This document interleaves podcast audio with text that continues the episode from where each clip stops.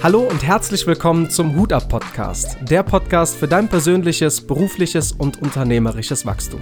Ich bin der Chris und ich freue mich von Herzen, dass du am Start bist. Du hast eingeschaltet zur Folge Nummer 13 und heute dürfen wir wieder einen Podcast-Gast begrüßen. Nicht irgendjemanden, denn ihr wisst, wir nehmen hier Menschen in den Podcast, wo wir den Hut vorziehen. Hut ab vor dem Menschen, den wir heute begrüßen dürfen.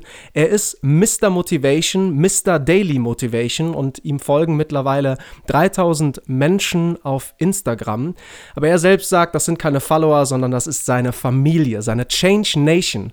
Und seine Change Nation begrüßt er jeden Morgen mit You know what time it is. It's time for. Aber bevor wir dazu kommen, er hat sogar nach Pro7 geschafft. Er ist in der 1.30 Show bei Teddy gewesen, wo er seine Daily Motivation platzieren durfte und hat äh, ja Blut geleckt. Er hat eine ganz, ganz große Vision und er wird uns krassen Mehrwert hier in dieser Podcast-Folge geben, indem er einfach nur Real Talk macht. Es gibt keinen anderen Menschen auf diesen, dieser Welt, den ich kenne, der so krass vom Herzen spricht, einfach so auch ungeschönt die Dinge rausposaunt. Er ist der Experte für liebevolle Arschtritte und ähm, ja, begrüßt mit mir in diesem Podcast-Interview. Ja, egal wo du jetzt gerade bist, auf dem Sofa, im, im Auto, im Bad, ja, schnall dich fest an, weil das wird richtig geil. Und hier ist er, liebe Zuhörer und Zuhörerinnen. Welcome, Mr. Motivation, Antonio Callas. Lieber Antonio, hallo! Vielen, vielen Dank, Bruder, für die Anmoderation. Und den Nachnamen haben wir wieder falsch gemacht. ich habe geübt. Ja, wir haben Freitag schon mal diesen Podcast aufgenommen und äh, dann hat das äh, technische Probleme gegeben und da haben wir genau über diesen Nachnamen gesprochen. Sag, Antonio, wie darf ich deinen Nachnamen aussprechen? Sag so, wie es ist. Ich habe den Fehler gemacht letztes Mal. ähm, mein Nachname Kalatz. Ganz normal. K-A-L-A-C. Kalatz. Antonio Kalatz. Wenn man Antonio Kalatz auf einer Gartenparty im Sommer 21 hoffentlich äh, trifft, äh, beim Barbecue, bei leckeren Kaltgetränken. Und ähm, ja, jeder erzählt so, was er so macht. Lieber Antonio, was würdest du denn erzählen? Ich bin Künstler. Das ist mein Ding. Also, natürlich, ich bin Speaker, ähm, man bezeichnet mich als sein Mentor oder Coach, aber so im Großen und Ganzen sehe ich mich selbst einfach als Künstler, als Artist weil ich mag es nicht, mich selbst zu, ich sag mal,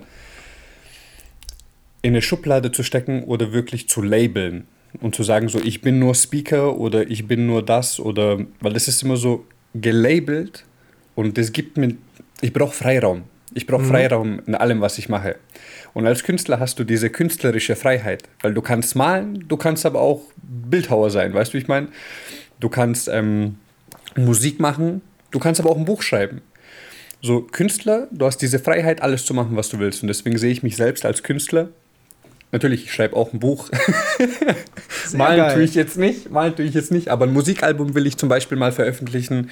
Natürlich gehe ich auch auf Bühnen, ähm, bin Mentor für viele, aber es ist einfach so diese künstlerische Ader, die man hat, so andere Projekte starten zu wollen, neue Dinge versuchen zu wollen, mhm. weil ich bin mein Leben lang ein Sucher wenn du möchtest, ne, bevor wir in das äh, Leben äh, des lebenlangen Suchens einsteigen, in diese Metapher, lass uns doch gerne mal bei der Metapher des Künstlers bleiben. Mhm.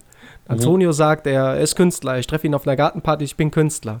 Wenn ich jetzt äh, mit auf diese Schiene springe und die Frage stelle, was sind denn deine Farben? Alle. Welche Farben machen denn dich als Künstler aus? Und Farben, vielleicht, wenn wir die Metapher weiterspinnen, könnten Farben ja auch sein, deine Identität, deine Werte. Hol uns doch mal und, und den Zuhörer auch mal da ab. Wer, wer ist denn Antonio? Wer Antonio ist? Antonio ist ein crazy handsome motherfucker baby. Yay! So, das ist Antonio. nee, es ist immer schwierig, was heißt sich selbst zu beschreiben, weil im Endeffekt sich selbst zu beschreiben ist immer so, wie sich selbst zu beweihräuchern ähm, ich fühle mich selbst. So, das ist mir wichtig. So dieses ähm, Bewusste, was mache ich, wie mache ich es. Natürlich passiert auch sehr viel unbewusst, muss man auch sagen. Also niemand ist perfekt. Aber es ist einfach, wenn du fragst, mit welchen Farben male ich? Mit allen. So, warum eine Farbe auslassen? Warum eine Gelegenheit auslassen? Eine Möglichkeit auslassen? Eine Chance auslassen? Weil ich habe nur noch, wenn wir nach der Statistik gehen, 57 Jahre vor mir. Nur noch? nur noch 57. Ja, ich weiß gar nicht, wo die ersten 30 Jahre hin sind, wenn ich mich umdrehe. Ich weiß nur, die nächsten 57 Jahre werden auf jeden Fall geil. Aber bitte frag mich nicht, wo sehe ich mich in fünf Jahren, weil ich habe keine Ahnung. Mhm.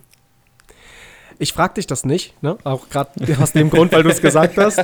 Ähm, ich möchte mit dir gemeinsam in dein Expertenthema, in dein Spezialthema gehen. Jetzt sagst mhm. du, du bist Künstler, du nimmst alle Farben in die Hand, möchtest keine auslassen, alle Chancen. Also man, also ich finde, wir kriegen hier schon mit, dass du eine, ja, eine Freinatur bist, ne? dass du ähm, das Leben so gestaltest, wie du es für richtig äh, hältst. Und ich möchte mit dir in das Thema Motivation einsteigen, Ziele setzen und komme da auch gleich an ein paar Fragen, die die Zuhörer gestellt haben. Natürlich wünschen sich die Zuhörer diesen, ja, diesen Blueprint, diesen, die drei Schritte zum Erfolg. Das ist immer so. Wir wissen äh, vom letzten Podcast-Interview, der nicht original aufgenommen wurde, dass du da eine sehr differenzierte Ansicht hast und ich glaube, das ist auch sehr wichtig, hier mal differenziert zu sein. Mhm.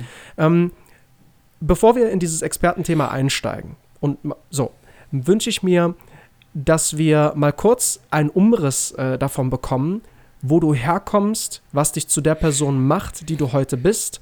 Einfach, dass du mal deine Story so grob erklärst. Von wo kommt Antonio, wie kommt er dahin, wo er heute steht? Also Antonio ist in Kroatien geboren, damals 1990 während dem Krieg. Ähm, meine Mutter ist dann mit mir 91 im November, nee gelogen, Oktober, November November 91 mit mir nach Deutschland gekommen, da war ich gerade mal 13 Monate alt. Sie hatte, man muss dazu sagen, meine Mom ist my biggest hero baby. Ähm, sie hat nur eine Tasche bei sich gehabt, quasi drei Sachen für mich zum Umziehen, so für ihr Baby, so 13 Monate alt, und eine Sache für sich zum Umziehen. Und sie hat sich dann hier innerhalb der innerhalb von zwei Wochen hat sie einen Job im städtischen Krankenhaus bekommen in Deutschland, obwohl sie die Sprache nicht konnte. Hat hier mir dadurch ein zweites Leben geschenkt, weil in Kroatien, weiß ich nicht, wir waren eine der schwerst betroffenen Städte im Krieg, also während dem Krieg damals. Mhm. Ähm, nur Gott weiß, was passiert wäre, wenn wir unten geblieben. Auf jeden Fall hat sie mir dadurch ein zweites Leben ermöglicht, was ich damals natürlich, also jahrelang nicht verstanden habe. Dann sind, bin ich hier aufgewachsen, bin mit fünf Jahren, machen wir mal so einen ganz kurzen Crash, schnell Durchlauf, dass ich es nicht zu lang mache. Ähm, mit fünf Jahren bin ich an einer seltenen Krankheit fast gestorben mit 16 wurde Krebs bei mir diagnostiziert. Mit 21 hatte ich einen schweren Autounfall. Vor fünf Jahren stand ich kurz vor der Querschnittslähmung nach einem zwei, zweifachen Bandscheibenvorfall an der Halswirbelsäule. Also bin zweimal dem Tod so von der Kippe gesprungen. Das andere ist witzig von der Klippe gesprungen, weil so ist der Bandscheibenvorfall passiert. Wie du gesagt ähm, hast, crazy motherfucker. ja, crazy handsome motherfucker baby. Ähm, dann klar, also ich war auch nicht immer der Typ Mensch, der ich heute bin. Ich war faul, ich war, ich wurde gemobbt in der siebten Klasse durchgehend, halbes Jahr lang ähm, von der ganzen Klasse. Das heißt, nur eine Person, ihren Namen werde ich auch nie vergessen. Sie war die einzige, die mich nicht gemobbt hat in der ganzen Klasse. Dafür wurde sie gemobbt. Kinder. Wurde ihr beide gemobbt? Und, ja, überwiegend ich und dann sie, weil sie sich quasi, weil sie nicht gegen mich wollte. Mhm. Sie war die Einzige. Muss man Charakter haben, mit 14 Jahren sowas zu machen. Das ist schon mhm. richtig crazy. Ähm, dann schulisch bin ich komplett abgestürzt, wie man so sagt. Ich bin als überdurchschnittlich hochintelligent eingestuft worden. War der erste G8-Zug in ganz Deutschland. Wir waren in die Testphase. Ich bin direkt im ersten Halbjahr runter auf G9. also für die, die das nicht wissen, G9, wie gesagt, geht neun Jahre und G8 geht acht Jahre vom Abitur her. Bin dann runter und dann halt wirklich komplett, ich sag mal, gesellschaftlich gesehen, schulisch ähm, abgestürzt, weil meine Klassenlehrerin, die ich vier Jahre hatte in der Grundschule, sie hat den Nagel auf, dem, auf den Kopf getroffen, als sie zu meiner Mutter gesagt hat, Frau Kalatz, bei Antonio ist das größte Problem, er ist genauso faul, wie er intelligent ist. Mhm. Und das hat sich durch meine komplette Schullaufbahn durchgezogen. Ich habe mich immer irgendwie durchgemogelt, bis ich dann sitzen geblieben bin in der achten Klasse wegen Französisch, obwohl ich sprachbegabt bin, laut dem Test damals, den ich gemacht habe. Ähm, mündlich 1, schriftlich 6. So, das, war, das, war mein Weg, das war mein Weg in der Schule. Mündlich war ich immer 1, schriftlich immer 6. Und dann bin ich runter auf die Realschule gegangen, weil, ähm, ich sag mal so, als ausländisches Kind bring lieber jemanden um, aber bleib nicht sitzen. So, es ist wirklich, es ist wirklich so. Also viele, äh, meisten Ausländer werden jetzt werden mich fühlen können, wenn ich das sage, weil für gerade für meine Eltern oder für die Eltern, die damals aus einem anderen Land hierher gekommen sind, egal ob sie jetzt Gastarbeiter sind oder dergleichen, die, haben, die sind hergekommen, die haben direkt angefangen zu arbeiten. Mhm. Und für die gibt es einen Blueprint im Kopf. Schule, Ausbildung, Studium, du bist ein abgesicherter Mensch. Egal ob Mann oder Frau. Wenn du dein Studium abgeschlossen hast, bist du ein abgesicherter Mensch. So dir kann nichts passieren. So denken sehr, sehr viele Ausländer. Weil sie haben sich den Arsch aufgerissen, sind nach Deutschland gekommen, um ihren Kindern was zu ermöglichen. Und wenn das Kind jetzt studieren geht, für die ist Jackpot. Für die hat sich alles gelohnt, was sie gemacht haben. Mhm. Meine Mutter bereut bis heute, dass ich nicht studieren gegangen bin. auf jeden Fall bin ich dann runter aufs Gimmi, äh, runter auf die Realschule damit ich nicht sitzen bleibe. Habe die Realschule gemacht, Berufskolleg, bin dann da gebrettert, habe mich dann mit 18 aus der Schule ausgetragen. Wir machen wirklich jetzt einen Schnelldurchlauf. Mit 18 aus der Schule ausgetragen. Du hast dich ich selber arbeite, aus der Schule ausgetragen. Ja, als weil ich du warst volljährig wurde. und hast gesagt, ich mache mach das jetzt hier nicht mehr mit. Genau, Was hat deine gemerkt, Mutter da das ist gesagt? nichts für mich. Äh, meine Mutter hat es drei Monate nicht gewusst, bis der Brief nach Hause kam und sie den aufgemacht hat. Wow. Ich bin ja, hey, hey, weil ganz ehrlich, also ich bin ein Mann, ich bin ja weiter zu denken. ich habe meiner Mutter nichts davon gesagt, ich habe Angst gehabt, was sie darauf reagiert. So, man muss sagen, ich habe auch nie Ärger mit der Polizei gehabt als Kind. Und das nur aus dem Grund, weil ich mehr Angst vor meiner Mutter hatte als vor der Polizei. ich glaube, jeder das heißt, hatte als, als, als Kind oder als, als, als Junge Angst vor seiner, seiner Mutter. Ich glaube aber bei deiner Kultur, ja, dass es noch extremer ist, oder? Du musst so sehen, während alle anderen einbrechen gegangen sind, okay? Und die gesagt haben, Antonio, kommst du mit? Habe ich gesagt, nee, nee, alles gut, aber bring mir was mit. So, so, so, so war es damals. Weil ich wirklich Angst davor hatte. Ich hatte nicht Angst davor, erwischt zu werden, so die Polizei. Ich habe Angst davor gehabt, dass die Polizei mich nach Hause bringt. Mhm. Weil meine Mutter hätte den Polizisten und mir ins Knie geschossen. So hundertprozentig. Ich wäre tot. So, das, das, das sind so Dinge, die kannst du, die, die, die konnte ich ihr nicht antun. Verstehst du? Deswegen habe ich es nie gemacht. So, deswegen bin ich nie in so eine andere Richtung gegangen. Ja, Antonio, ich äh, habe verstanden, dass du zu deiner Mutter eine sehr enge Beziehung ja heute hast und damals mittlerweile, auch ja. mittlerweile genau. Du hast aber damals auch ähm, dieses zweite Leben geschenkt bekommen, aber es nicht wirklich erkannt. So, das heißt, und jetzt haben wir gehört, da sind wir sehr schnell drüber weg, aber wir wollen es mal einfach beim Namen nennen. Du hattest echt Scheiße im Leben mit den Krankheiten, mit den Schicksalsschlägen. Jetzt hast du dieses zweite Leben, dritte, vierte, fünfte Leben geschenkt bekommen und sagst dann mit 18, ey, mit der Schule, das ist nichts für mich, ich lass das. Wie war zu der Zeit das Verhältnis zu deiner Mutter und wo war Total dann der beschissen. Wendepunkt? Wo war der Wendepunkt dann? Total beschissen. Also mit meiner Mom muss ich so sagen, das Problem ist, als Teenager, ähm, meine Mutter ist ja alleinerziehend, weil mein Vater bis zum heutigen Zeitpunkt nichts von mir wissen will. Ähm, aber auch andere Story. Ähm, als Teenager denkst du halt, du weißt alles. Und du denkst halt, du weißt alles besser und du bist allwissend. So bis ich 20 war, so 19, ja, bis ich 19, 20 war, habe ich mich wirklich für den Größten gehalten. Weil ich gedacht habe, so, ja, guck mal, was du schon durchgemacht hast. Und dir war es auch wichtig, so wie denken andere über dich. Und das war so mein täglich Brot. So quasi, wie sehen mich andere? Ich muss dazu sagen, ich war auch übergewichtig damals. Wo, äh, mein Kampf, meine Kampfzeit waren 130 Kilo. Und ähm, das sind alles so Dinge, die ich habe mich nie richtig wohl in meiner Haut gefühlt, war aber nicht bereit, irgendwie die Arbeit reinzustecken, irgendwas zu verändern. Und so mhm. bin ich quasi in meinem Leben immer als Beifahrer mitgefahren. Weil Leute zu dir sagen, Antonio, mach das, das ist richtig oder mach das, das ist gut. Dann habe ich mich, wie gesagt, aus der Schule ausgetragen. Ich arbeite ja seit ich 14 bin, also davor auf Baustelle immer schwarz. Und dann ähm, den ersten offiziellen Job habe ich dann mit 16 gehabt, am Eckert am Bahnhof, so ein Reiseladen. Und seitdem, ich habe wirklich alles gemacht, also Jobs von Management bis über ähm, Putzen. Ich war auch Putzen, weil kann ja sein, dass ich im Putzen meine Berufung finde. Mhm. Das, das, heißt, du bist ja, ja, aber nie dafür zu schade gewesen, zu arbeiten, hast während mhm. der Schule halt einfach deine Moneten äh, ja. verdient. Also du hast Geld verdient. Ja. Äh, was genau, was hast du, also jetzt, jetzt mal eine, ich weiß nicht, ob das eine blöde Frage ist, aber was war der Antrieb dafür, zu arbeiten? War es das Geld, um das auszugeben? Wofür hast du es ausgegeben? Oder was hat dich da angetrieben, diese Jobs alle zu machen? Bro, es war, ich habe gedacht, ich brauche Geld, um glücklich zu sein. Hm. Und das ist so ein Glaubenssatz, den ähm, haben sehr, sehr viele Menschen, aber sehen ihn nicht, weil das Problem ist, guck mal, ich gebe meine, du, das Ding ist, wir müssen direkt vornherein klären, du darfst deinen Eltern keinen Vorwurf geben. Punkt aus. So, das ist nicht diskutierbar. Deine Eltern, egal wie sie dich erzogen haben, es sind die ersten Mentoren, die du hast, okay? Ob du sagst, das ist gut, das ist schlecht, weißt du nur, weil sie es so gemacht haben. Das heißt, du musst verstehen, dass egal wie deine Eltern handeln, sie, halten, sie handeln immer im Besten für dich, okay? Ähm, ich könnte jetzt auch das mit meinem Vater erklären, warum das gut so ist, wie er gehandelt hat, aber das würde, glaube ich, ein bisschen den Rahmen sprengen. Ähm, nur das vorweg.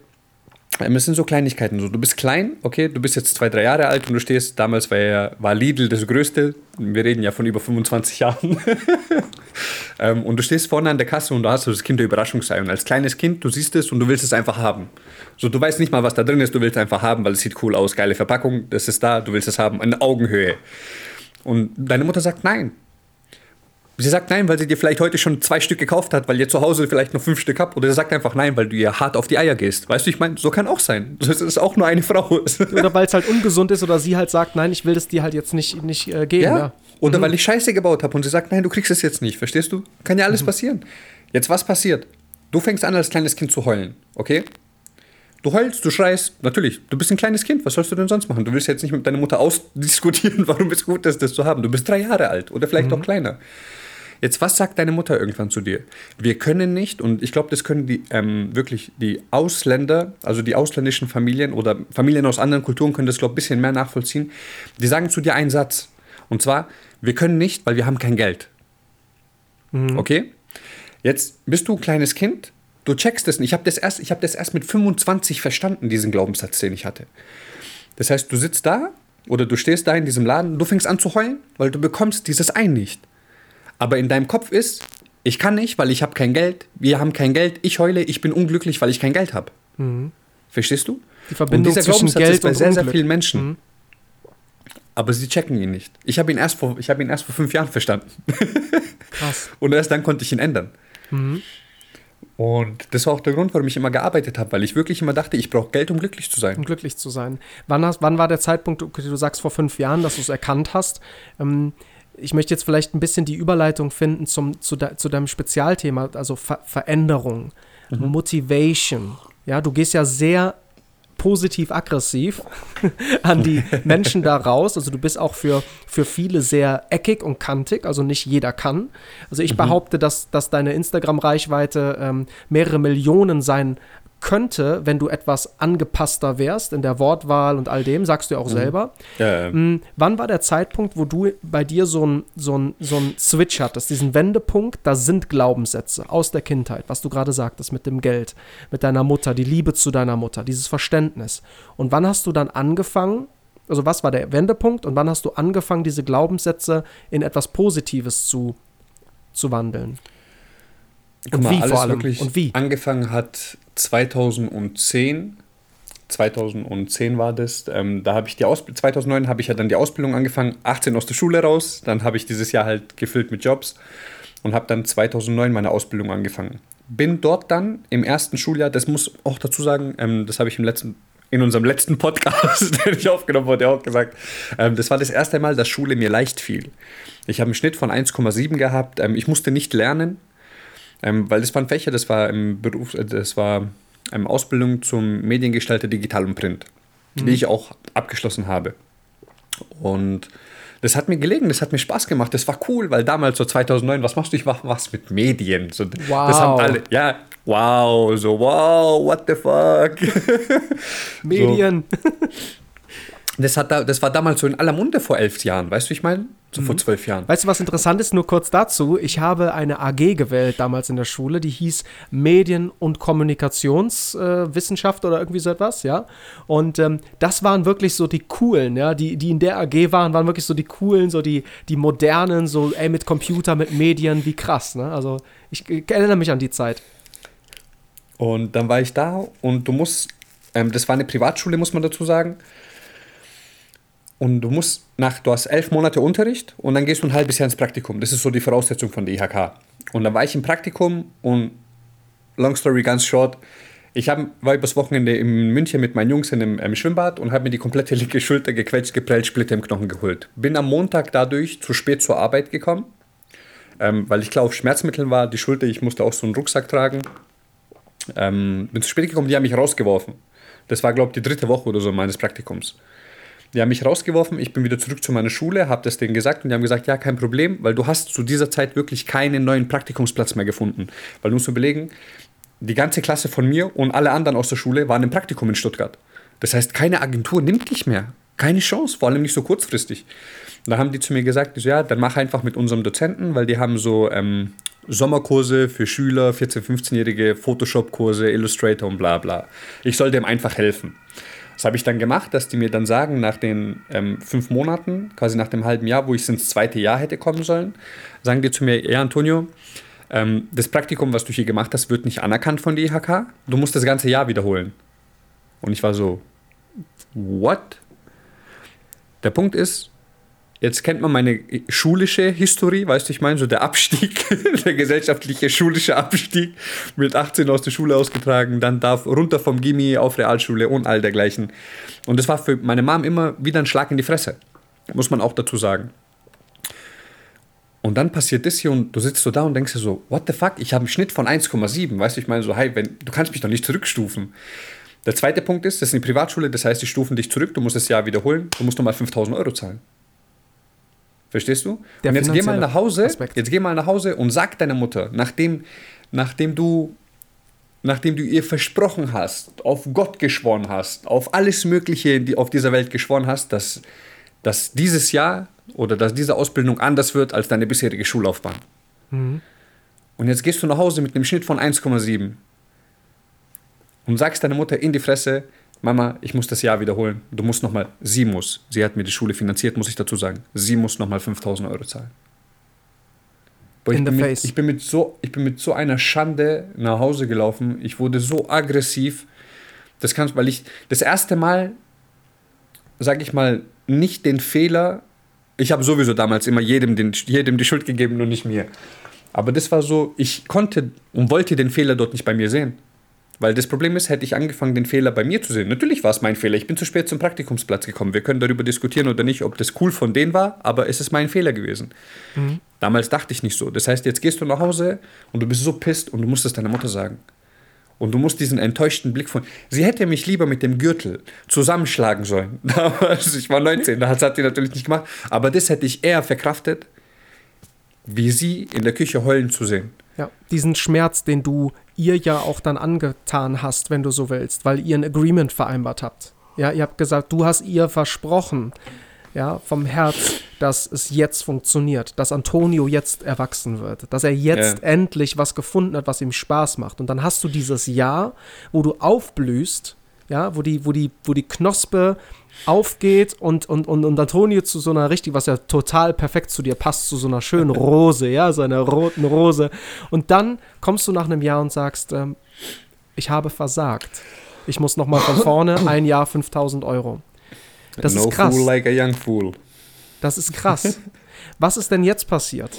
Ich habe ein Magengeschwür auf nervlicher Basis bekommen, bin manisch-depressiv geworden und musste täglich zwölf Tabletten schlucken, davon vier Antibiotika. Mit mir durfte niemand reden. Niemand. Mich durfte niemand angucken. Mich durfte niemand anatmen.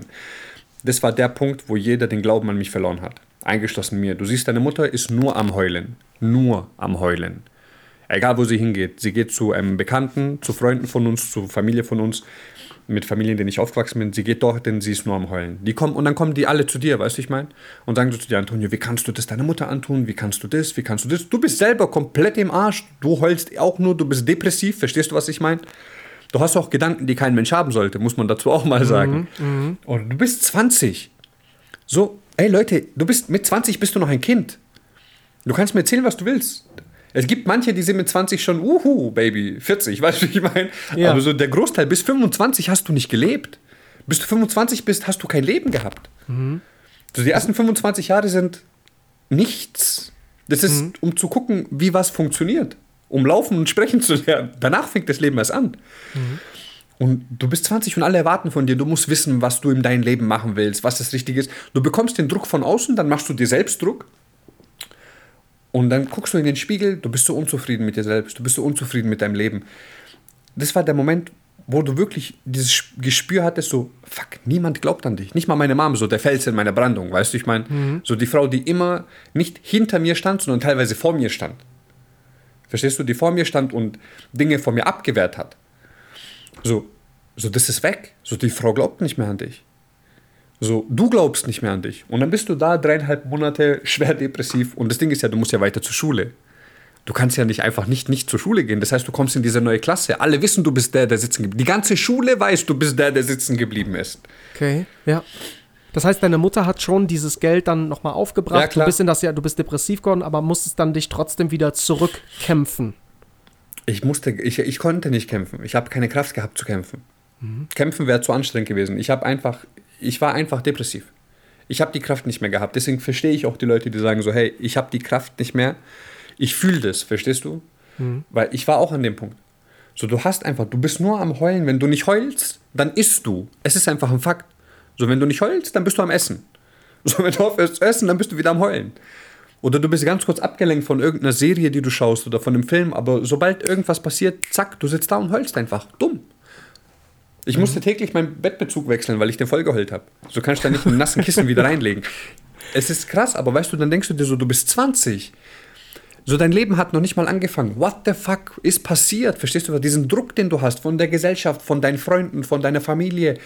So, es wird so viel erwartet von dir. What the fuck habt ihr von mir zu erwarten? Das ist mein Leben. Aber diesen Gedanken kamen halt erst später. Und dann saß ich da und ich glaube, interessant für die Leute, wie ich aus der Depression wieder rausgekommen bin, Ja.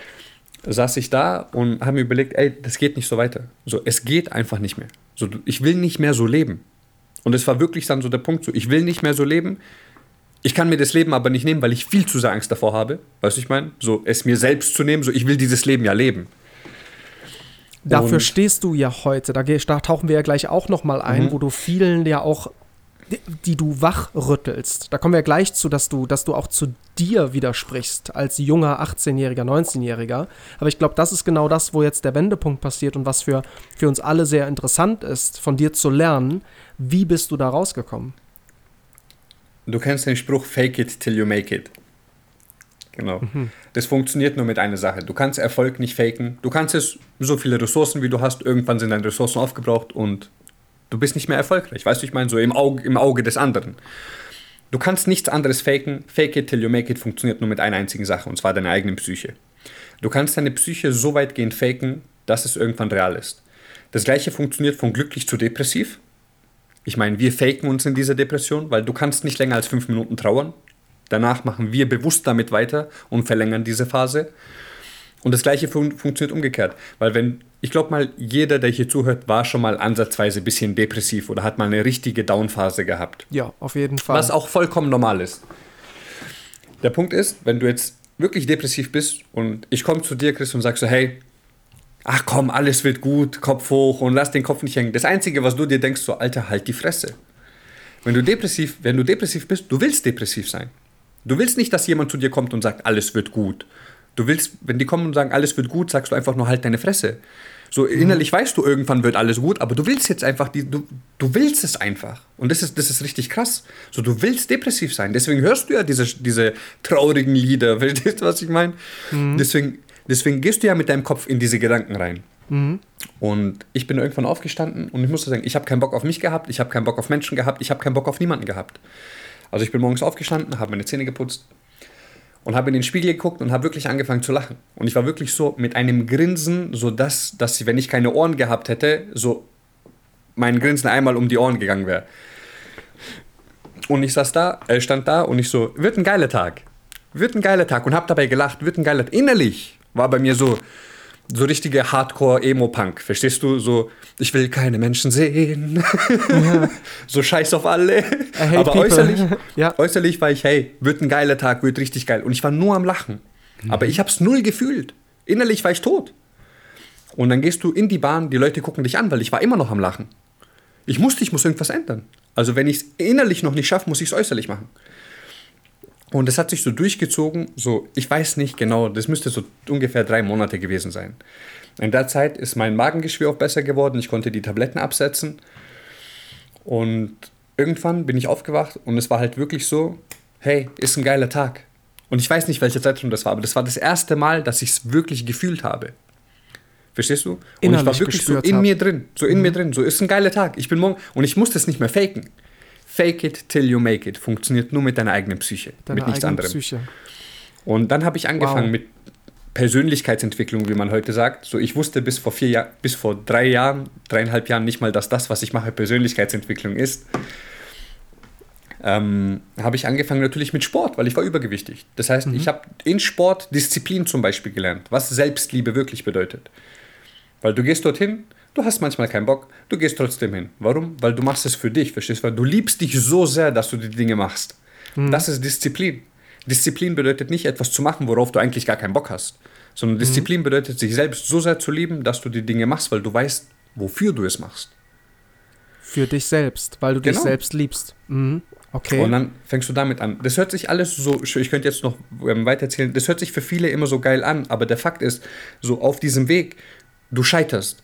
So, es war nicht von heute auf morgen, ah, und ich war glücklich und ich war ein zufriedener Mensch und alles war super und mhm. ich habe keine Geldprobleme mehr gehabt, weißt du, ich meine, sondern du machst es und dann scheiterst du und dann versagst du und dann liegst du wieder im Bett und heulst zwei Monate. Man muss dazu sagen, das ist mir passiert. Und es passiert jedem, weil ich ändere mich jetzt, fun kann funktionieren. Die Frage ist aber von der Umsetzung. Das heißt, du machst eine Woche und am achten Tag passiert irgendetwas, du hast ein Flashback in deine Vergangenheit und es haut dich so aus den Socken, dass du wieder in deinem Bett liegst, Schokolade isst und während den Pausen von der Schokolade essen holst du. Mhm. Und das ist, das, mir ist wichtig, dass Leute das verstehen, das ist völlig normal. Dein Leben ändert sich nicht von heute auf morgen. Deine Gedanken können sich nicht von heute auf morgen ändern. Kann. Die Frage ist nur, wie stark bist du vom Charakter, alles so durchzuziehen, dass es so bleibt. Okay, also du sagst, dass es je, dass es menschlich ist, diese Auf- und Abs zu haben. Gleichzeitig, ähm, wenn ich in diesem, jetzt ist meine Frage, und ich glaube, das stellen sich gerade alle, die hier zuhören, wenn ich in diesem Tief wieder bin, was ist dein Tipp, weil du es oft durchlebt hast, um wieder auf Kurs zu kommen, um nicht dazu verharren? Was muss mein Mindset oder sollte mein Mindset sein in genau diesen Phasen? Guck mal, der Punkt ist, 5% ist Subconscious Mind. Verstehst du was? 95%. Das heißt, 95% passiert unterbewusst. Das heißt, im Endeffekt kannst du, wenn wir so sagen, 5% lenken. Der Rest passiert automatisch in deinem, in deinem Unterbewusstsein. Und dann hängt davon ab, wie du es programmiert hast. Verstehst du? Wenn die Mehrheit bei dir negativ ist, guck mal, du brauchst 27, wenn, du, wenn ich dir eine negative Aussage gebe, brauchst du 27 positive, um diese eine negative zu vergessen. Das wow. heißt, muss man schon leben, wie, wie, wie pervers unser Gehirn funktioniert, weil dein Gehirn arbeitet gegen dich. Es mhm. arbeitet einfach gegen dich. Jetzt musst du nur lernen, es für dich arbeiten zu lassen. Und das ist ein Prozess. Das heißt, wir müssen es so sehen. Auch Männer haben ihre Tage, okay? Jetzt nicht so wie Frauen, aber je, je, es ist einfach normal. Wir haben ja auch einen Zyklus, verstehst du? Mhm. Aber es geht nicht um den Zyklus, es geht ähm, mehr jetzt darum, dass jedes Hoch sein Tief hat. Das ist bei jedem Menschen so. Du hast ein Hoch. Warum, warum sagen viele so, lerne nicht den Flug, sondern den Aufprall? Weil fliegen kann jeder. Die Frage ist, was passiert, wenn du aufprallst? Sich dann wieder aufzufangen. Du musst ja einfach nur, wenn du deine Hochphase hast, okay? Und Dinge fallen dir einfach natürlich leicht. So, du bist grundsätzlich einfach gut gelaunt. So, du stehst auf, du bist, uhu, Baby. Weißt du, wie ich meine? So, uhu. Du gehst raus, alles funktioniert. Und dann kommt allerdings die Phase, wo es plötzlich umschwingt und dann ist plötzlich alles schwer, nichts funktioniert. Plötzlich ist der Himmel, obwohl er blau ist, ist er grau. Mhm, verstehe. Und, und genau in diesen Phasen ist es wichtig, wenn du deine Hochs hast, wenn du das merkst, sich bewusst aufzuladen. So, das kann alles sein. Das kann der Moment mit deiner Frau, mit deiner Frau sein oder mit deinem Mann. Das kann der Moment ähm, mit deinen Eltern sein, mit deinen Freunden. Das kann ein scheiß Baum draußen sein, den du siehst, den du geil findest. Weißt du, ich meine, weil der unglaublich schön ist in diesem Panorama, wo wie gerade die Sonne drauf scheint. Das kann alles sein. Das heißt, du lädst dich bewusst, wir reden jetzt über diese 5% bewusst, wo du hast. Mhm. Du lädst dich bewusst, weil du die Dinge schön findest, du findest es geil. Jetzt kommt deine Down-Phase, okay? Du siehst mich jetzt, du siehst mich ja, gell? Jetzt kommt deine High-Phase, das heißt, sie geht hoch und plötzlich kommt die Down-Phase und dann kippt es. Bei den meisten Menschen geht sie wieder bis zum Boden. Mhm. Das heißt, wenn du dich jetzt aber in deiner Down-Phase bewusst aufgeladen hast und du holst dir das quasi in dein Bewusstsein zurück, diese Positivität, diese geilen Momente, verstehst du, was ich meine? Dieses Uhu, das Leben ist geil, Baby. Dann fällst du zwar, aber du fällst nicht tief. Weil du dich selbst mhm. damit abbremst, weil du. Weil du dich bremst. Weil du die, genau, weil du diese 5%, die du nutzen konntest. Du hast dich in diesen 5% so krass aufgeladen, dass du dein Unterbewusstsein schon teilweise umgeschrieben hast. Mhm. Und das all heißt, das ist ein Prozess. Mhm, es ist ein Prozess. Also du sagst, es ist nicht dieser, dieser Finger mit dem Fingerschnips, äh, dieser, diese Veränderung zu gestalten, sondern du sagst, ähm, dass sich vielleicht auch negative Gewohnheiten in mein Unterbewusstsein etabliert haben und deshalb das Gehirn gegen mich arbeitet, das arbeitet. Und jetzt sagst du, in den Hochphasen soll ich diese Consciousness, also die Bewusstheit, dafür nutzen, meine Gewohnheiten, positive Gewohnheiten zu programmieren, dass wenn ich in dieses Loch falle, die dann wieder abrufen kann, die mich abbremsen, Natürlich. die den Aufprall etwas, ja, amüsanter machen, damit ich dann wieder wie so ein Flummi wieder nach oben komme. Es Geil. geht gar nicht darum, den Aufprall ähm, amüsanter zu machen, sondern den Aufprall zu nutzen. Verstehst du? Weil du bist nicht, guck mal, wenn, wenn, wenn bei dir alles gut läuft, mit deiner Frau läuft super, weißt du, deine Kinder sind glücklich, geht so, alles, alles funktioniert wie aus einem Bilderbuch. Verstehst du? So richtig Disney, aber bevor es schlimm ist, sondern direkt das Happy End. Verstehst du, was ich meine? Ja. So, nichts, nichts, nichts, sondern direkt das Happy End. Und genau so ist dein Leben. Jetzt, ich nehme dir alles weg. Ich nehme dir alles weg. Du wirst krank, verstehst du, was ich meine? Du verlierst deinen Job, ähm, deine Finan deine, du hast krasse finanzielle Sorgen, wie zum Beispiel jetzt zu dieser Zeit, wo sehr, sehr viele Menschen haben. Sie verzweifeln richtig, okay? Jetzt bist du in deinem Kopf, okay, du hast eine Frau, du hast Kinder, du musst die ernähren, du musst hier. Ich nehme dir alles weg. Viele könnten mit diesem Druck nicht umgehen. Und weißt du warum? Weil dein wahres Ich, dein Charakter, zeigt sich nicht, wenn du oben bist, wenn alles gut läuft. Dein Charakter zeigt sich, wenn du am Boden bist. Aus was für einem Holz bist du geschnitzt? Verstehst du? Ja. Und dieser Spruch so, aus was für einem Holz bist du geschnitzt? So, wir alle sind aus dem gleichen Holz geschnitzt. Das Problem ist, wir schleifen es anders. Wir schnitzen es anders. Verstehe. Das heißt, dein wahres Ich zeigt sich nie, wenn du oben bist, sondern zeigt sich immer, wenn du unten bist. Geld verändert Menschen nicht. Der Mensch war immer schon so, verstehst du? Es bringt den Charakter Es- zum Vorschein. Natürlich. Und zwar alles. Alkohol genauso. Alle sagen so, ja, ähm, sie verändern sich, wenn sie Alkohol trinken. Sag ich, nein, du veränderst dich nicht, wenn du Alkohol trinkst. Du, du, du lässt einfach nur dein wahres Ich raus, weil es dir irgendwann scheißegal ist, was andere denken. Und die meisten sind aggressiv. Warum sind sie aggressiv?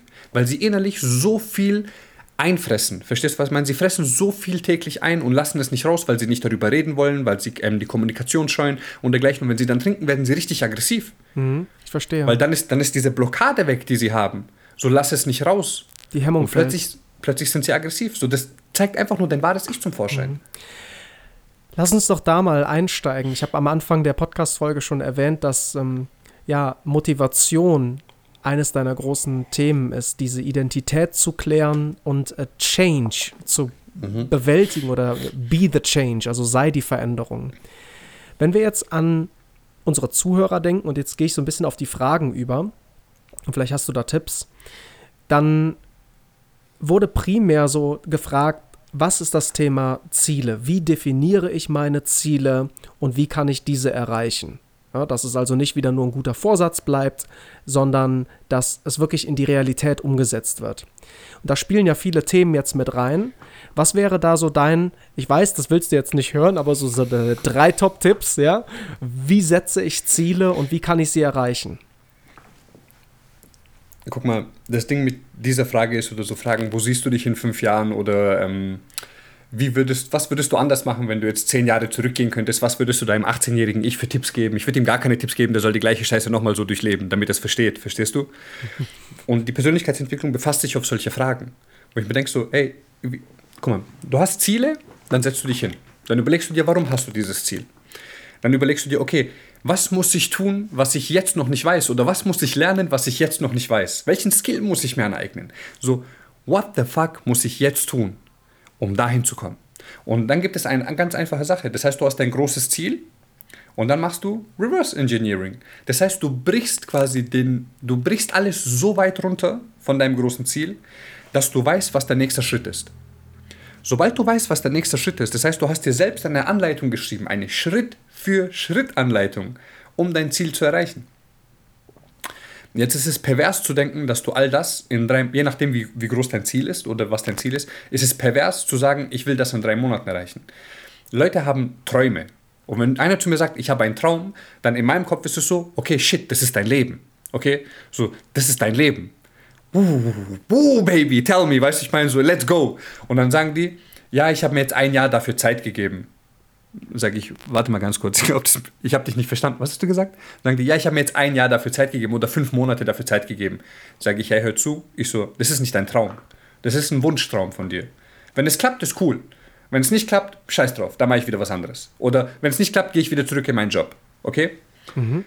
Dann pass auf, sage ich, es ist nicht dein Traum. Es ist nur ein Wunschdenken von dir. Stell dir mal die Frage, ist es wirklich dein Traum oder willst du das nur, weil es jetzt momentan cool ist auf den Socials? Verstehst du? Mhm, also im Außen, dass ich das mache, weil etwas im Außen Anerkennung. Wenn etwas wird. dein Traum ist, wenn du es wirklich machen willst, verstehst du? Guck mal, ich glaube daran, dass jeder Mensch einen ganz bestimmten Grund und einen Zweck hat, warum er oder sie hier ist. Okay? Mhm. Und wir alle zusammen daran arbeiten sollten. Weil es geht immer noch um die Menschheit. Verstehst du, was ich meine? Du, genauso wie ich, wir sind Egos. Wie jeder Mensch. Wir sind Ego, weil ich bin ich. Aber es geht um das Kollektive. Wenn dein Leben, wenn du in deinem Leben nichts Gutes für andere machst, okay? Was hat dein Leben dann für einen Sinn? Verstehst du, wenn es immer nur um dich geht? Natürlich komme ich an erster Stelle, aber ich versuche auch was mitzugeben, weil jeder will sein Ego füttern irgendwo. Es mhm. ist einfach Fakt.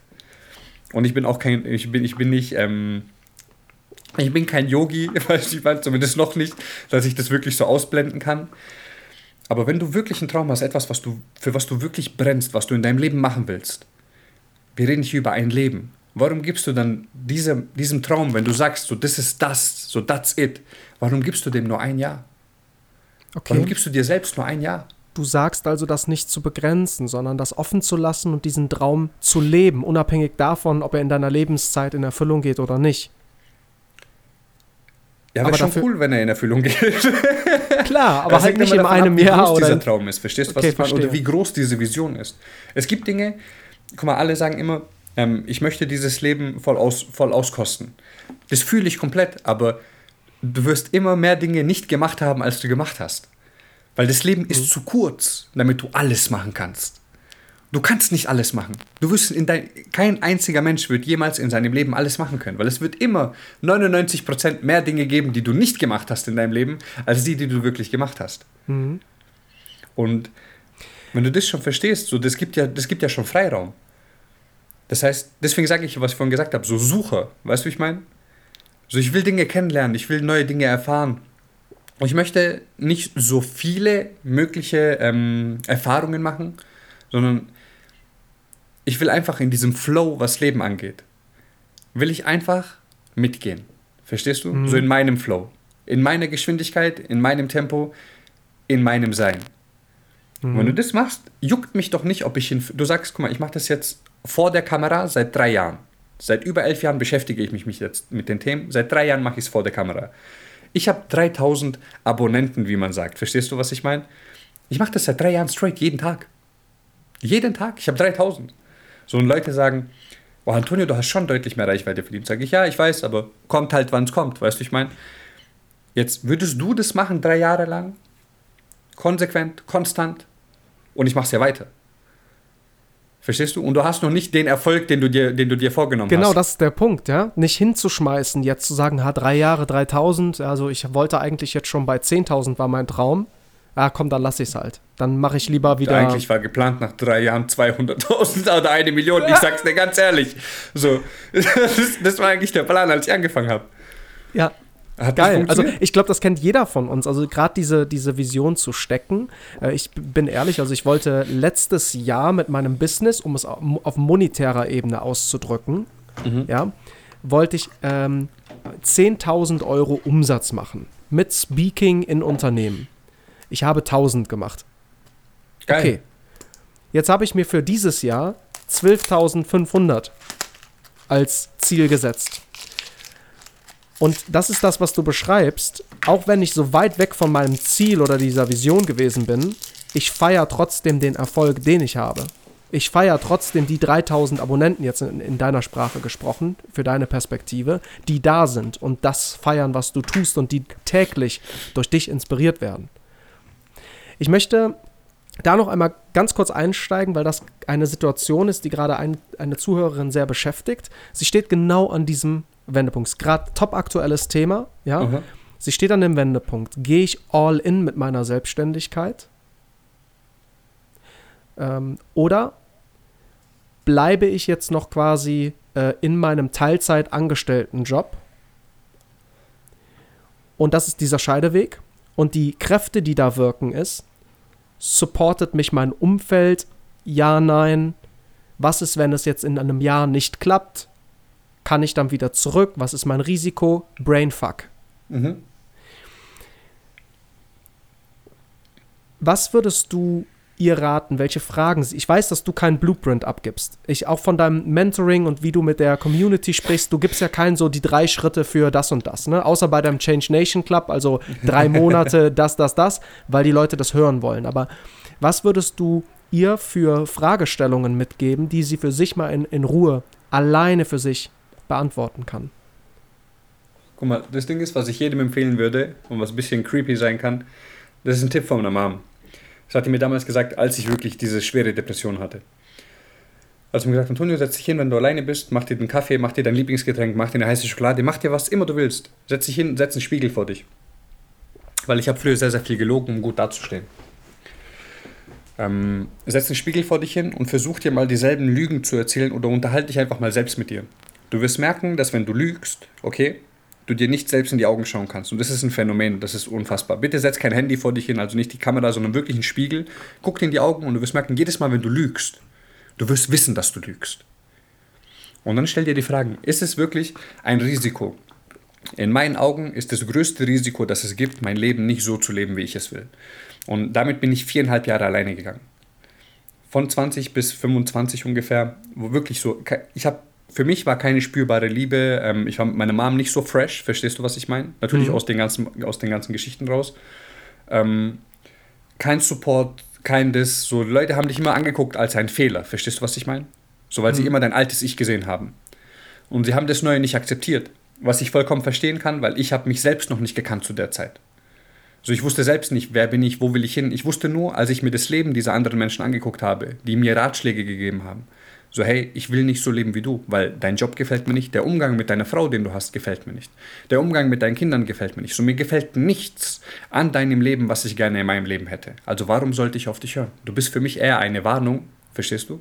Anstatt eine Inspiration. Mhm, verstanden.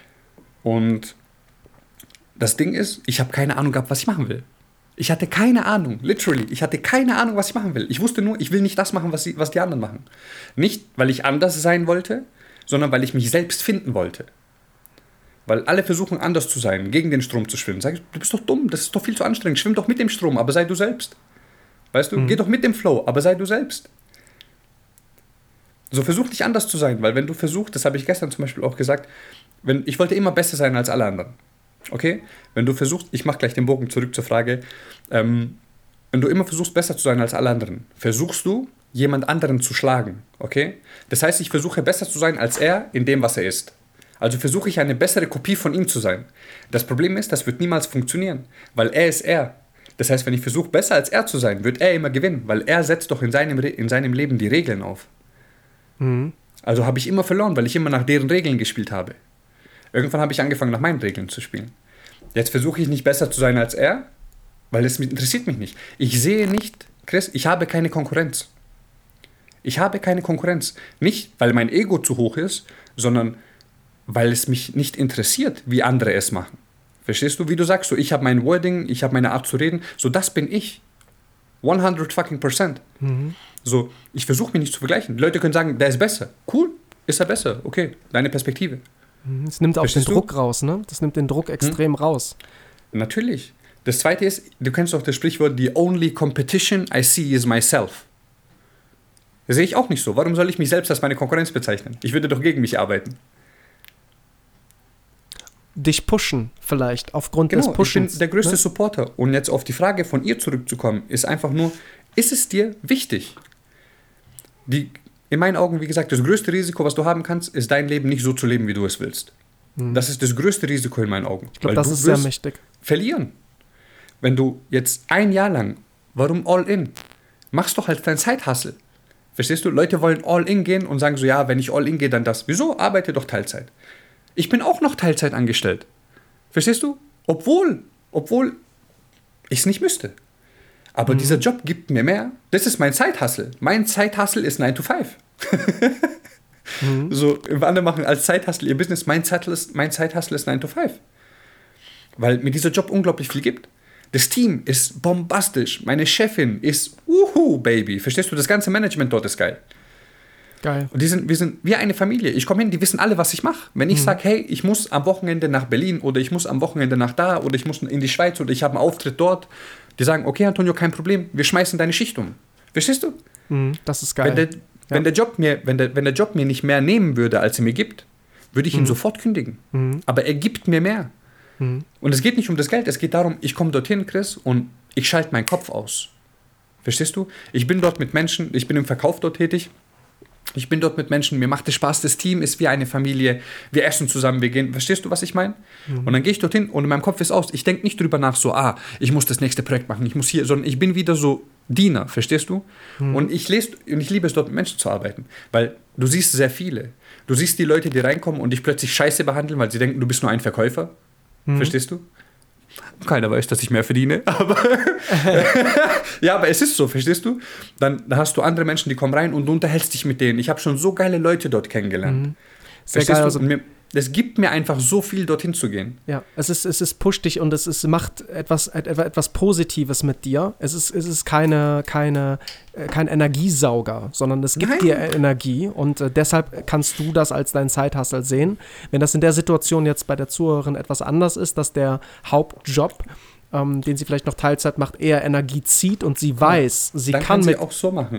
Na, sie, Dann, wenn es dir, wenn es dir zu viel nimmt, dann kündige. Guck mal, ganz ehrlich, du musst in Deutschland und du musst in Deutschland wirklich unglaublich, unglaublich, in mein, das ist wirklich meine Perspektive. Du musst in Deutschland wirklich unglaublich dumm sein. Unglaublich dumm. Und vor allem unglaublich faul. Du musst fauler sein als dumm, um in Deutschland nicht arbeiten zu können. Du kannst in Deutschland sofort arbeiten, wenn du willst. Okay? Okay, klar, im, im besten Fall musst du die Sprache können, verstehst du, was ich meine? Aber sogar wenn du die Sprache nicht kannst, als ich putzen war, Bro, keiner konnte Deutsch dort. Es ist natürlich scheiße, verstehst du? Aber du findest Arbeit. Du Ja. kannst Arbeit finden. du kannst dich über Wasser halten. Ja. Ja, du, du, kannst, du kannst immer irgendwas machen. Ob es dein Traumjob ist oder nicht, sei mal dahingestellt. Aber du kannst es schaffen, hier in Deutschland Arbeit zu finden. Das Risiko Das ist Zweite ist- absolut begrenzt. Entschuldigung, ja, das zweite. Nee, alles gut. Das zweite ist, sogar wenn du eine Zeit lang keinen Job finden solltest, so, dann gehst du zum Arbeitsamt. Und dann musst du halt in eine äh, kleinere Wohnung ziehen, verstehst du, was ich meine? Dann ziehst du halt in eine kleinere Wohnung, gibst halt nicht für eine Miete 1000 Euro aus, sondern ziehst halt in ein Zimmer so 10 Quadratmeter und zahlst halt 300 und frisst halt Scheiße. Es ist halt so gesagt und du musst halt Scheiße fressen. Wenn das dein Traum ist, dann machst du das. Mhm, ich verstehe das. Ja. Wenn, wenn du dir sagst, du gibst dir ein Jahr dafür, dann ist meine Frage so, warum ein Jahr? Ja. Ich habe mir, vor drei Jahren habe ich mir wirklich komplett, weil ich wusste bis vor drei Jahren auch noch nicht genau, in welche Richtung, was, bla bla bla.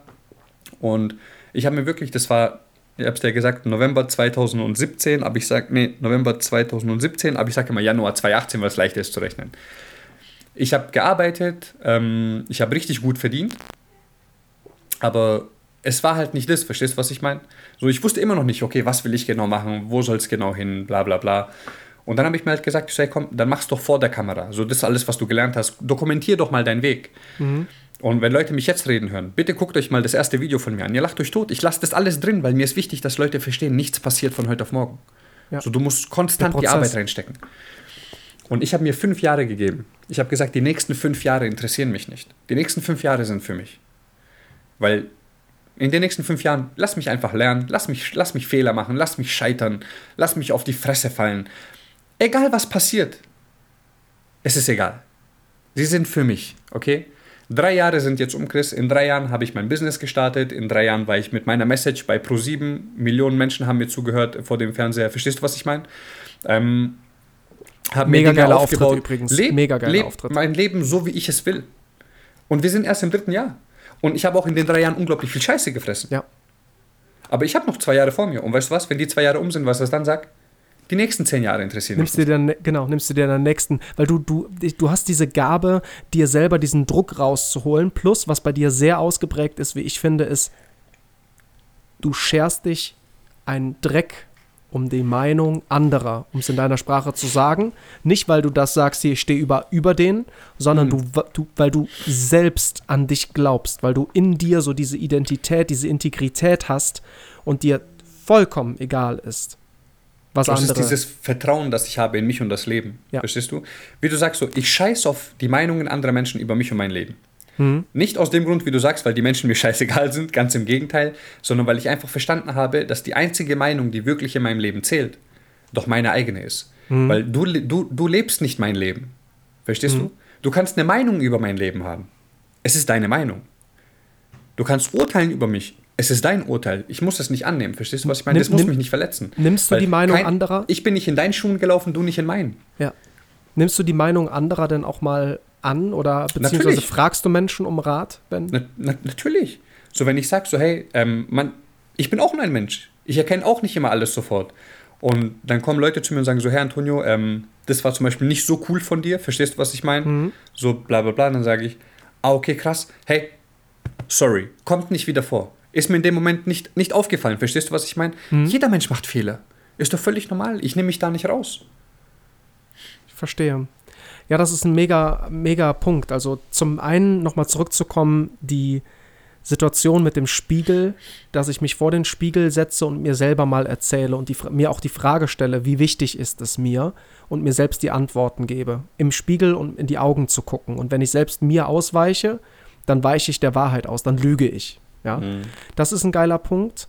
Und äh, dann haben wir das Thema äh, Ziele setzen und da bist du kon kontrovers rangegangen oder differenziert rangegangen. Was ist Ziele setzen? Was? Warum? Wieso? Ne? Mach dir doch mal deine Vision klar, dein, deinen großen Traum und brech das dann runter in kleine Einzelschritte, in realisierbare Schritte und mache dann einen Schritt nach dem anderen, kombiniert mit Antonios Mindset oder zumindest inspirierst du jetzt uns alle dazu, sich von diesem Druck zu lösen, das in einem Jahr zu schaffen. Sondern wie du zum Beispiel sagst, ich gebe mir jetzt fünf Jahre und ich mache einfach und schau, was der Output ist. Mach mir diesen Druck halt nicht.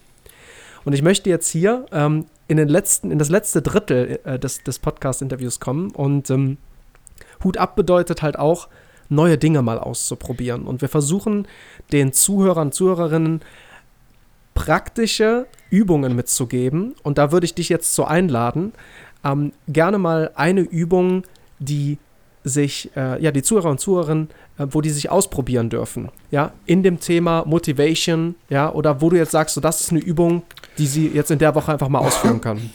Was wäre das? Eine Übung, die Sie unbedingt ausprobieren sollten. Wäre Leben. Jetzt mal ganz ehrlich, guck mal. Ich bin jetzt 30 und ich sehe es wirklich so, mein Leben hat noch nicht mal angefangen. Aber jetzt hast du so irgendwie so eine Grunderfahrung, verstehst du, was ich meine? So eine Grunderfahrung, auch was dich selbst angeht. Du, du weißt jetzt mal endlich, wer du bist. Du hast dich selbst kennengelernt in diesen 30 Jahren. Wenn du weißt, wer du bist, egal wer um dich herum ist oder was um dich herum passiert, hast du gewonnen. Weil dich kann nichts mehr so leicht erschüttern. Und wenn es dich erschüttert, du weißt, wer du bist, du kannst dich selbst wieder auffangen. Wenn du nicht dein bester Freund bist, dann handelst du gegen dich. Ich sage immer, Gnade Gott den Menschen, die uns das antun, was wir uns selbst antun. Wir würden sie, wir würden sie steinigen. Aber wir tun es uns jeden Tag selbst an. Wir belügen uns selbst. Ähm, wir arbeiten gegen uns, ähm, bescheißen uns, verstehst du, was ich meine? Sabotieren uns sogar selbst. Wenn all das aufhört und du anfängst, mit dir zu arbeiten, anstatt gegen dich, du anfängst, deine Gedanken nicht zu verstehen, sondern zu verstehen, dass du nicht deine Gedanken bist, sondern dass es einfach nur ein Durchfluss ist für dich. Verstehst du? Und du pickst dir den Gedanken raus, den du haben willst. So, nicht umgekehrt, weil jeder hat schlechte Gedanken, jeder hat schlechte Tage. Es geht darum, wie bist du, wenn alles um dich herum zusammenbricht? Wie ein Sehr Phönix geil. aus der Asche? Oder bleibst du unten und gibst jedem anderen die Schuld? Verantwortung ist das Stichwort. Und das, diese zu übernehmen, wirklich wahre Verantwortung, das ist somit das Schwerste, was man machen kann. Das heißt, wenn ich das zusammenfassen darf, wobei das dem sicherlich nicht gerecht wird, weil du hast so viel geile Sachen gerade gesagt, ist die Übung, Verantwortung für sein eigenes Leben zu übernehmen. Und das ist sehr, sehr kräftig, sehr, sehr weit, aber gleichzeitig ähm, ja eine Übung, wo man sicherlich mit dem ersten Schritt mal anfangen kann. Indem man sich in den Spiegel stellt, vielleicht kombinieren wir das, und sich die Frage stellt, übernehme Am besten ich. nackt. Wenn man ein bisschen nackt. interessant stellt euch nackt vor den Spiegel. Jetzt aber wirklich ohne Kamera, okay? Gut, ey, coole, coole Sache. Also ich kann jedem, äh, der jetzt hier gerade zuhört, empfehlen, das, das mal für sich auszuprobieren mit dem Spiegel, mit dem Nackt. Das ist dann so nochmal so die Stufe 2, wenn, wenn man möchte. Und sich wirklich die Frage zu stellen, übernehme ich schon die Verantwortung für mein Leben und lebe ich das Leben, was ich leben möchte. Mir ist das Wichtigste, der Grund, warum ich all das angefangen habe, okay, ähm, mit Speaking, mit dem gleichen. Ich habe mir, als ich in dieser Depression war, vor über zehn Jahren jetzt mittlerweile, ich habe mir geschworen, weil das war das schlimmste Gefühl, was ich je in meinem Leben gefühlt habe. Dieses Gefühl, dass niemand an dich glaubt, das hat mich umgebracht. Also es hat mich wirklich, das hat ein Stück meiner Seele hat es, hat es genommen damals. Und ich habe mir geschworen, ich komme an den Punkt, wo nie wieder ein Mensch dieses Gefühl fühlen muss. Und zwar dieses Gefühl, dass niemand an dich glaubt. Weil solange ich da bin, wird es immer einen Menschen geben, der an dich glaubt. Ich werde immer an dich glauben, auch wenn ich die Leute nicht kenne. Aber ich glaube an jeden einzelnen Menschen. Aber ich bin auch derjenige, der den so hart in den Arsch tritt, dass sie wieder hochkommen und dass sie anfangen, ihr Leben nach ihren Vorstellungen und ihren Prinzipien zu leben. Fernab von dem, was ihre Eltern von ihnen wollen, was Freunde von ihnen wollen, was die Gesellschaft von ihnen will. Gib zurück. Aber bevor du zurückgeben kannst, musst du erstmal dir selbst geben. Hm. Wow. Und ich bin an dem Punkt mittlerweile, Chris. Ich bin an dem Punkt, wo ich sagen kann, ich glaube an jeden Einzelnen. Und daran kann nichts erschüttern. Verstehst du? So, ich gebe das zurück seit drei Jahren vor der Kamera. Sehr geil. Und ich bin noch am Anfang. So, das alles, was, was man sieht von mir, ich sage immer so, das ist nur Vorbereitung. Ich habe noch nicht mal angefangen. Ich, das, ist, das ist reine Vorbereitung. Mein Leben beginnt, wenn ich 45 bin. Das heißt, ich habe noch 15 Jahre Vorbereitungszeit, okay? Und jetzt lass mich halt ähm, in 15 Jahren erst die, was weiß ich, eine Million ähm, Leute knacken. Verstehst du? Scheiß drauf. Hat es mehr Wert, dann bin ich 45 und habe trotzdem eine Million. Verstehst du? Mhm. Und wenn du ab der, ab der ersten Mille, huhu, Baby, dann geht's ab. Nimm Eric Thomas, wann ist der bekannt geworden? Verstehst du, was ich meine? Für die Leute, die, die Eric Thomas nicht kennen, Number One Motivational Speaker momentan on the planet. Ähm, wann ist er berühmt geworden? Wann ist das alles passiert? So, ich habe doch Zeit. Wenn ich mit 45 alles schaffe, Baby, aber mit 45, Weißt du, wann mein, weißt du, wann mein Start ist? Ich sag's dir ehrlich. Weißt du, wann mein Startpunkt ist? Wenn ich in einer Arena vor 50.000 Menschen bin.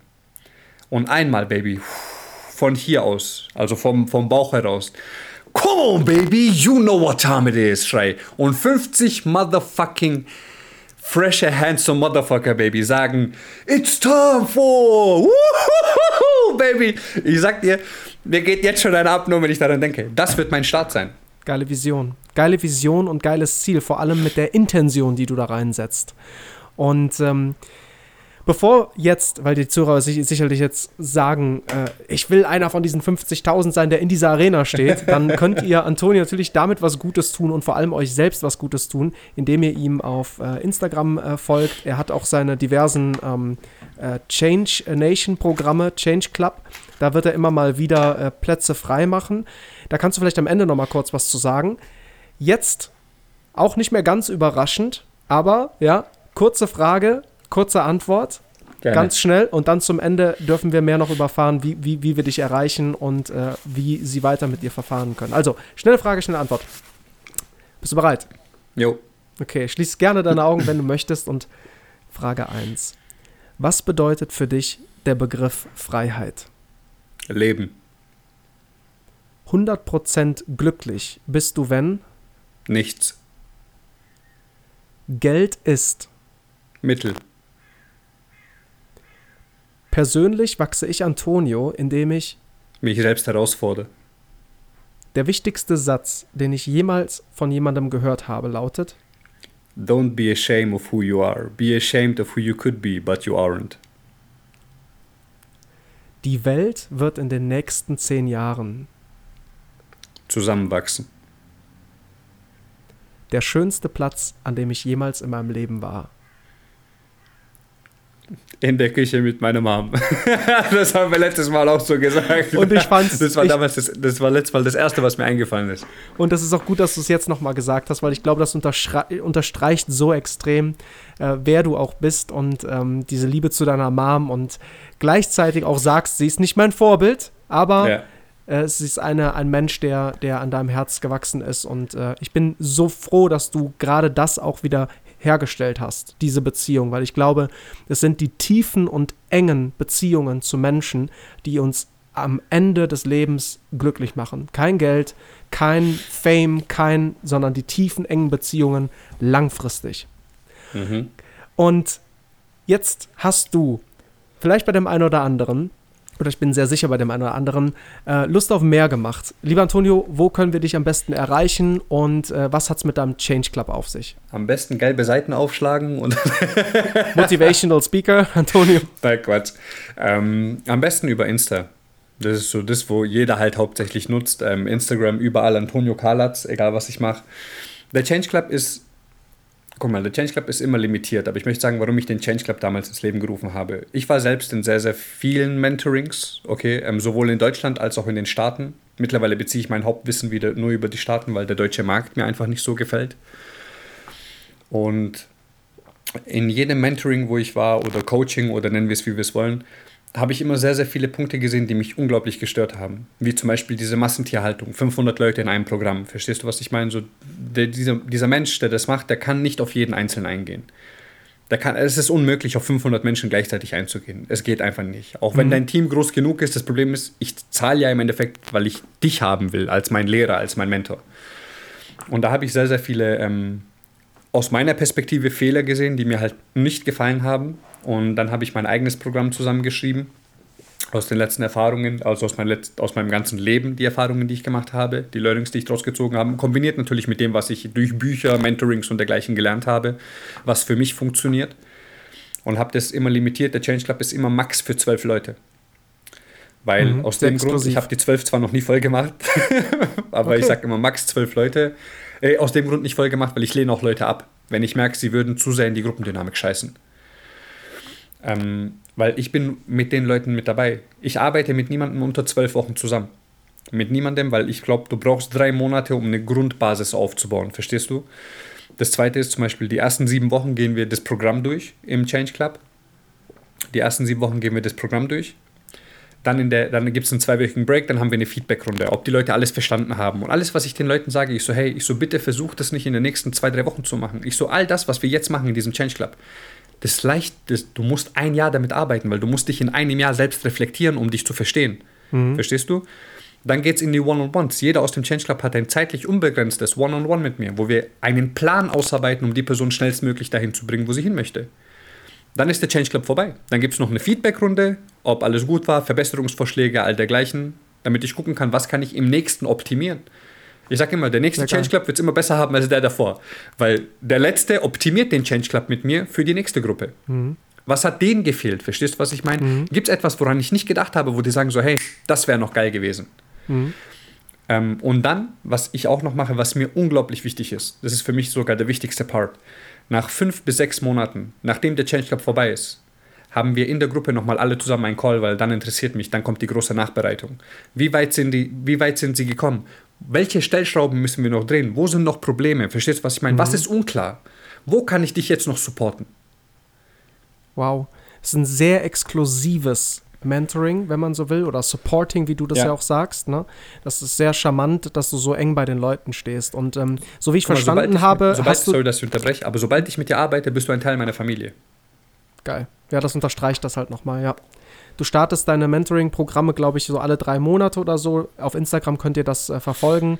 Da seht ihr immer wieder, wenn was Neues startet. Wir verlinken. Das ist nur das, das Gruppending. Die One-on-Ones sind ja immer verfügbar. Okay. Wenn ich okay. Zeit habe. One-on-Ones, wenn, wenn, wenn Antonio sich Zeit für dich nimmt und ob du äh, in die Gruppendynamik passt. Also ob das. Nein, nein, nein, nein. die One-on-Ones sind ja nur du und ich. Ja. Das ist ja was anderes. Arbeitest du mit jedem zusammen oder selektierst du da auch? Das meinte ich. Ja, natürlich, natürlich. Nur weil du mir Geld zahlst, heißt das nicht, dass ich mit dir zusammenarbeiten will. Ja, geil. Also das muss von der Chemie her passen. Es muss auch von beiden her passen. Deswegen habe ich auch immer ein Vorgespräch, weißt du, ich meine, um zu gucken, bin ich überhaupt der Richtige momentan für dich? Mhm. Wenn ich nicht, ja. es gab, es ist ja schon vier, fünf, sechs Mal vorgekommen, dass ich gemerkt habe, so im, im, Laufe des Gesprächs, so, hey, ich bin nicht der Richtige momentan für dich. Mhm. Also verweise ich zum Beispiel auf jemanden, wo ich sage, so, hey, der ist in dem, er ist genau das, was du suchst. Schreib ihm an, sag, du kommst von mir. Ja. Geil. Ja, das ist ehrlich. Das ist, das ist auch das, was dich, äh, glaube ich, ausmacht, dieses, dieses Herz, was du damit reinlegst. Ne? Und äh, wir werden alles zu Antonio, wir kommen zum Ende, ähm, verlinken. Ähm, wir werden dein Instagram verlinken. Wir werden, äh, ja, alles das, was, äh, was, genau, vor allem dein Satz, den du gerade eben gesagt hast, den möchte ich in die Shownotes schreiben. Den äh, Satz, den du äh, von jemandem gehört hast, und zwar von dir selbst. Korrekt? Ja, ja den hast du selbst. und das schreiben wir auch nochmal in die Shownotes, weil da steckt so viel Wahrheit drin. Lieber Antonio, vielen, vielen Dank für deine Zeit im Hut ab Podcast. Also ich kann das auch nur noch mal symbolisch hier gerade machen. Ja, Hut ab, dass du ich am Start dir, bist, dass du hier gewesen bist und da ist mega viel, mega viel Mehrwert drin. Und nochmal, wenn nur ein Prozent von dem Gesagten von Antonio bei dir in deiner Realität einfließt und du umsetzt, bewusst umsetzt, machst du schon einen extremen Unterschied in deinem Leben. Und äh, jetzt, Antonio, Letz-, der letzte Satz äh, an, die, an die Zuhörer. Okay, ladies and gentlemen, listen. Dieses Leben, es ist so unglaublich wichtig, dass jeder das versteht. Dieses Leben gehört dir. Es gehört nicht deinen Eltern, es gehört nicht deinen Freunden, es gehört nicht deinen Mitmenschen. der erste Mensch, an den du denken musst, bist du selbst. Wenn es dir gut geht, dann kannst du dich um andere Menschen kümmern. Wenn es dir nicht gut geht, kannst du dich nicht um andere kümmern. Du musst dich an erster Stelle setzen. Wenn du zufrieden bist, wenn du glücklich bist, wenn du voller Liebe bist und alles bei dir läuft, dann kannst du dich um andere Menschen kümmern. Und ich brauche dich. Es ist ein Fakt, ich brauche dich. Weil ich kann mich nicht um alle Menschen kümmern. So, das, ist, das ist diese utopische Vorstellung. Ich brauche dich, damit du dich um dich kümmerst, damit wir diese Welt, ich habe gesagt, in zehn Jahren mehr zusammenwachsen. Meine große Vision ist es, jeden Menschen mit ausreichend Nahrungsmitteln zu versorgen. Das werde ich niemals alleine schaffen und das will ich auch gar nicht alleine schaffen. Ich will nichts hinterlassen in dieser Welt. So alle sagen immer, sie möchten, ähm, früher war es besser, früher war es besser. Früher war nichts besser. Es gibt immer noch Menschen, die hungern. Ich könnte jetzt mit Statistiken kommen und wie viele Kinder allein täglich sterben an Hunger. Das sind Dinge, die funktionieren auf dieser Welt nicht. Aber bevor wir darum uns kümmern können, müssen wir uns um uns selbst kümmern. Wenn wir verstehen, dass wir als Menschheit eins sind, und zwar, du bist du, ich bin ich, wir sind beides Egos, aber in einer großen Gemeinschaft. Und wenn wir uns um den Nächsten so kümmern würden, wie wir uns um uns selbst kümmern, wäre diese Welt schon morgen deutlich besser. Also kümmere dich um dich und dann kümmere dich und wenn du die Verantwortung für dich selbst tragen kannst, übernimm Verantwortung für andere Menschen. Weil die werden genau das Gleiche machen wie du. Sie werden Verantwortung für sich selbst übernehmen und dann für andere Menschen. Und ich glaube an dich. Jetzt bleibt mir noch eins zu sagen. Hut ab, dass du am Start bist und bis zum nächsten Mal.